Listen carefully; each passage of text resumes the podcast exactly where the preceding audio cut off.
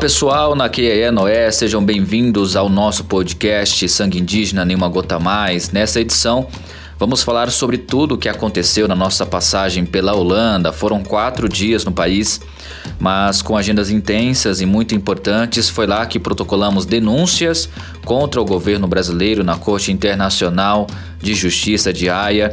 Também nos encontramos com o governo, com o parlamento, com professores, estudantes e ainda com grandes empresários. E quem vai estar com a gente hoje participando desse podcast para contar um pouco mais sobre como foi essa agenda é um dos coordenadores executivos da PIB, Cretan Cangang. Cretan, seja bem-vindo ao nosso podcast. Então eu que, que agradeço aí, né, convite para estar tá falando um pouco sobre um tema importante que é o sangue indígena nem uma gota mais, com toda essa a, esses países que a gente vem passando com a campanha, né? Então é a gente é muito importante estar tá passando para vocês aí também o lado aí a participação nossa aí dentro de toda essa andança aí pela Europa aí. Perfeito, Cretan. Eu queria começar o programa nosso falando sobre o seu encontro, né? é, com o primeiro-ministro dos Países Baixos, Mark Rutte. Inclusive, ele mandou um recado. Conta pra gente como é que foi essa conversa com ele. Então, foi uma, uma conversa que a gente tem. A gente utiliza muito essa conversa lá no Congresso Nacional, né? Em Brasília.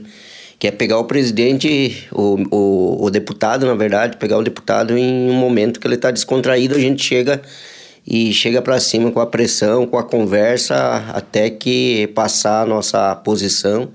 E conversar com ele foi assim: a gente sabia que ele estava numa mobilização e que estava acontecendo lá na Holanda. A gente pegou e foi para lá e tivemos o êxito de ele vir na nossa direção e paramos ele na rua, fizemos uma conversa com ele lá. Ele, ele parou para ouvir, né? Passei tudo que o que estaria acontecendo hoje no Brasil, né, o que está acontecendo hoje no Brasil, e colocamos a nossa posição e o porquê que a gente estava fazendo essa ali essa toda essa nossa caminhada aí pela Europa aí, né?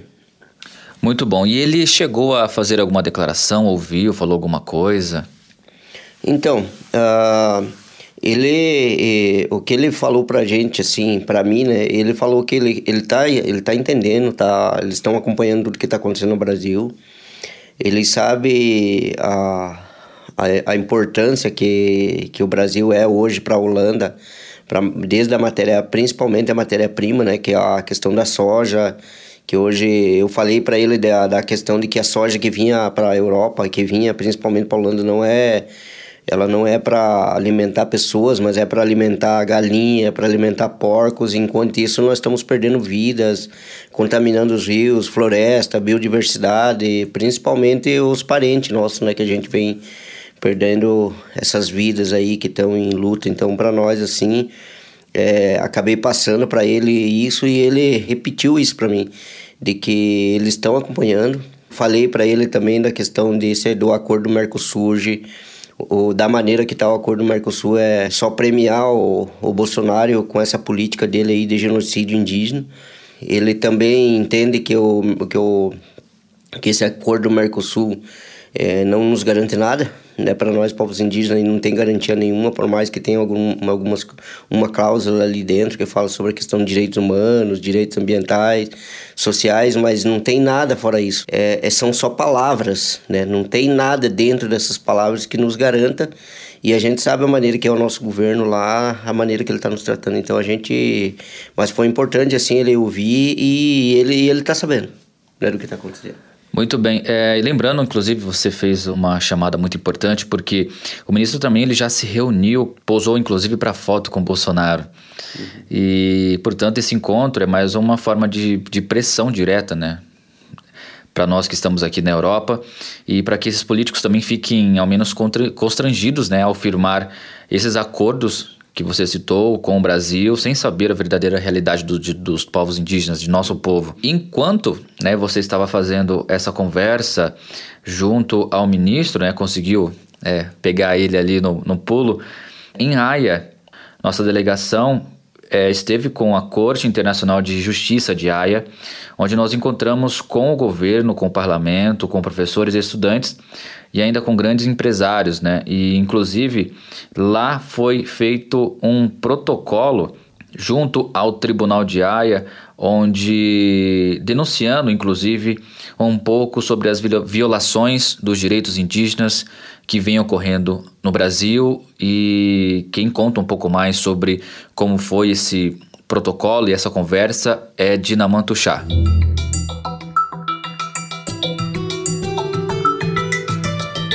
Essa denúncia, né, na verdade, ela veio tentamos resumir, né, assim de uma forma muito muito prática e objetiva todos os ataques que vêm ocorrendo no Brasil. Em especial dos crimes cometidos contra os povos indígenas que refletem né, crimes contra a humanidade, já que a prática de genocídio é uma prática é um crime tido como crime contra a humanidade.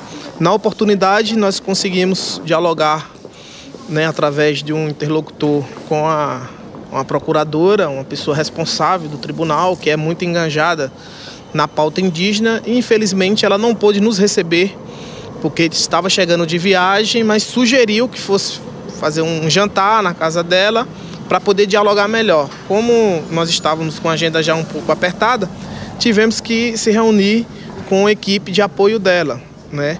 E no momento nós passamos a mensagem, o teor, o conteúdo da denúncia e pedimos prosseguimento, né? Prontamente eles se manifestaram preocupados com a situação dos povos indígenas no Brasil. Eles têm conhecimento do que está acontecendo lá, dessa política genocida do Estado brasileiro, e relataram que, irá, que eles irão, né, de alguma forma, dar prosseguimento e encaminhar a, a de quem é de direito, quem é competente. Saímos de lá um pouco é, esperançosos, tendo em vista que essa corte ela tem uma grande uma grande função de combater, né? tem a competência de combater crimes contra a humanidade e pelos, pela nossa análise naquele momento acreditamos que isso irá surtir efeito politicamente falando contra o governo brasileiro. Bom, assim foi o protocolo lá no Tribunal Internacional de Haia e a gente segue aqui com Cretan Kangang falando sobre essa nossa passagem pela Holanda. Você também se reuniu durante o evento em um GT falando sobre territorialidade, direito. E conta pra gente como é que foi esse diálogo, com quem estava na roda de conversa. Como você falou, a gente foi dividir por temas, né? Então, um dos temas era a questão da, da soja, né?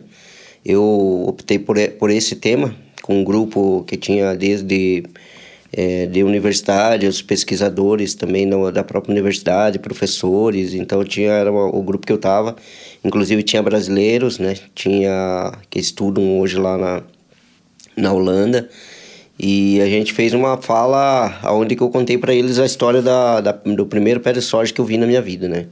Hoje eu tô com 48 anos, mas o primeiro pé de soja que eu vi eu tinha 5 anos de idade, né? Dentro da, da terra indígena e no, no redor da terra indígena já com os primeiros agricultores, porque na época os agricultores da renudez da terra e dentro da nossa terra mesmo era mais feijão, arroz, era mais assim para alimento mesmo, né?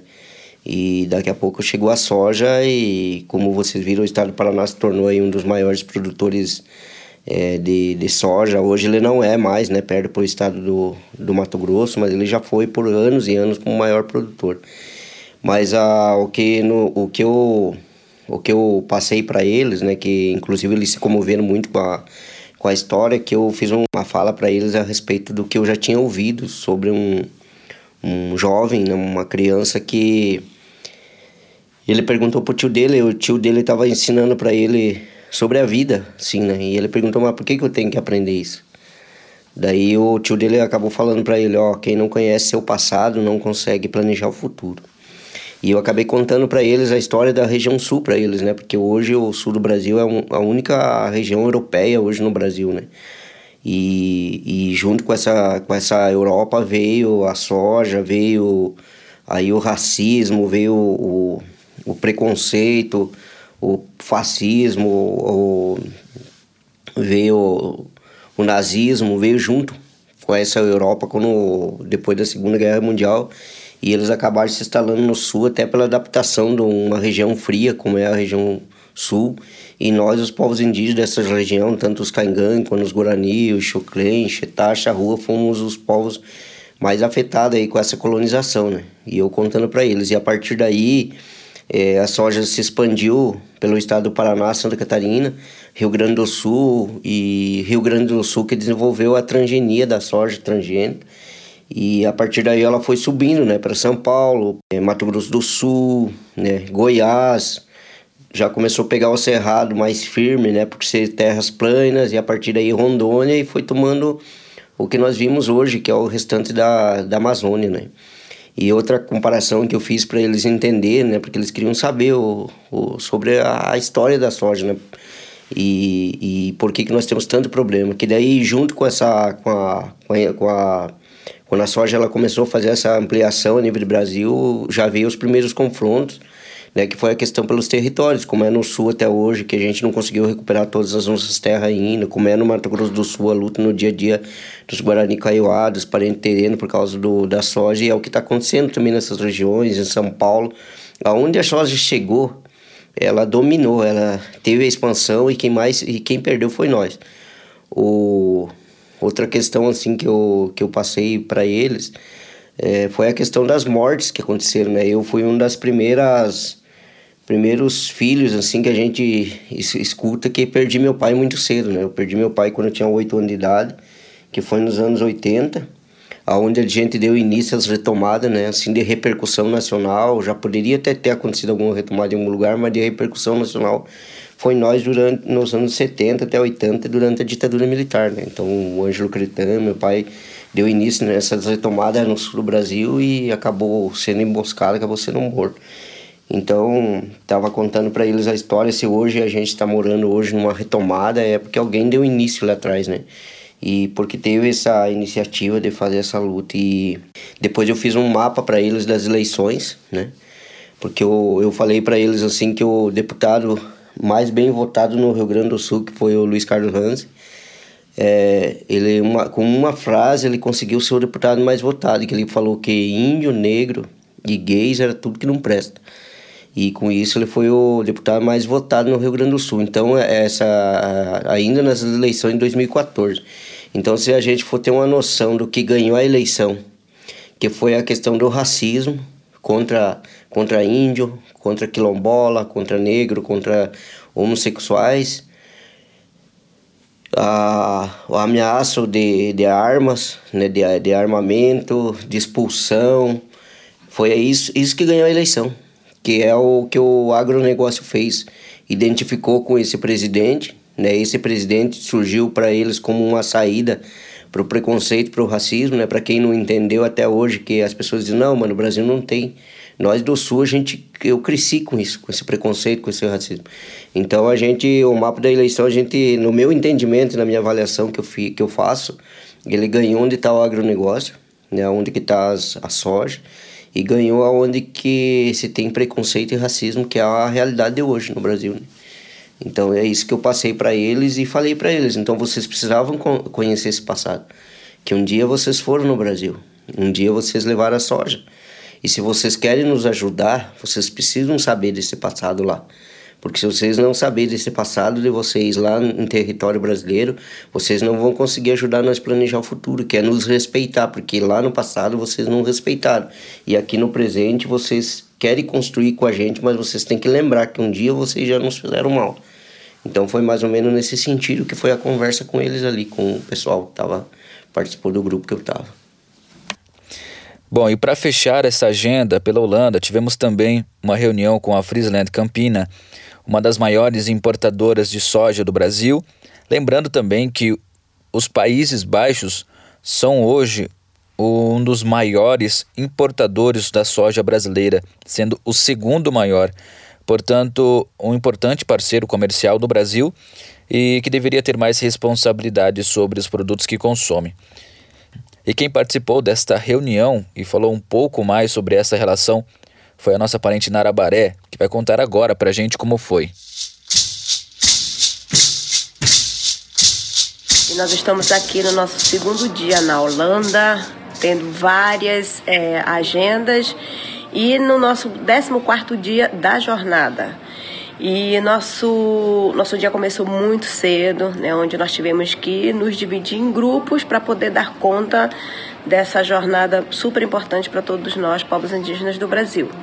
Então, um grupo né, seguiu para a sede do Greenpeace, para ter reunião junto com empresários que são importadores de soja, para a gente estar tá repassando a eles a real situação de como a soja que eles consomem aqui, ela vem de territórios de conflito e eles precisam pensar, repensar nesse ponto de fiscalização de que a soja não é tão sustentável como eles pensam, né, e que todos os selos que são que garante isso também não é fiel ao que eles achavam. Foi super interessante, né? O próprio Eliseu Guarani colocou a experiência que eles vêm tendo no Mato Grosso do Sul é, com agrotóxicos que são proibidos na Europa, no Brasil simplesmente é legal. Então nós passamos um vídeo onde o avião passa por cima da soja dizendo que por mais que seja, não seja legalizado aqui na Europa, mas no Brasil é. Então eles estão consumindo sim essas sojas que são ilegais. É, nós tivemos também é, a, a, ida da Célia com a Marielle para Paris para estar tá fazendo uma rearticulação das agendas que nós iremos posteriormente lá. Né? Outro grupo seguiu também por uma reunião junto com os nossos parceiros da Rivos sobre projetos também, como a gente está vendo, né? todos os olhos para a Amazônia, mas vendo outras articulações futuras, né? de como está expandindo, como a gente está potencializando e fortalecendo a luta dos povos em defesa dos seus territórios. Nós tivemos um almoço muito gostoso, interessante aqui na Europa, né? Mas que a gente também trouxe a nossa farinha e aí a gente resolve um pouco como tá tendo essa saudade de casa, da família, dos territórios. E fizemos um nivelamento da, da nossa agenda né, e partimos, né, saímos da sede do Greenpeace e fomos para uma cidade aqui próxima nos reunir com vários universitários, né, jovens, pesquisadores, professores, é, no debate, no encontro na universidade falando de temas super importantes para eles, mas que para a gente são questões do que realmente acontece aos povos indígenas do Brasil. Né? E foi um pouco disso. Depois nós retornamos né, é, ao nosso, nosso local onde nós estamos hospedados para a gente fazer. Tivemos um jantar de confraternização com eles, eles ofereceram um jantar, uma sopa deliciosa, né, juntamente com uma alimentação que é deles também. E foi um pouco disso, né? As nossas agendas e amanhã vai ter mais um pouco da jornada nossa juntas aqui nesse frio, mas com calor dos povos indígenas, a força dos povos indígenas do Brasil na nossa jornada sangue indígena, nenhuma gota mais. Bom, quero agradecer a Nara pela participação de hoje. A gente vai ficando por aqui. A gente encerra, inclusive, mais um podcast Jornada Sangue Indígena Nenhuma Gota Mais. Cretão, quero agradecer a sua participação hoje em nosso podcast e a gente se encontra no próximo. Eu que agradeço e ficamos sempre à disposição aí, o que tiver no nosso alcance aí para responder. Um abraço aí ao aos parentes aí que, que nos escutam, os nossos apoiadores e os amigos aí. Um abraço aí. Essa edição você acompanhou nossa agenda pela Holanda e no próximo vamos falar sobre as agendas na Bélgica, onde estaremos no Parlamento Europeu e com a ONU. Eu sou Eric Terena e te encontro no próximo episódio do nosso podcast. Fique ligado e nos acompanhe.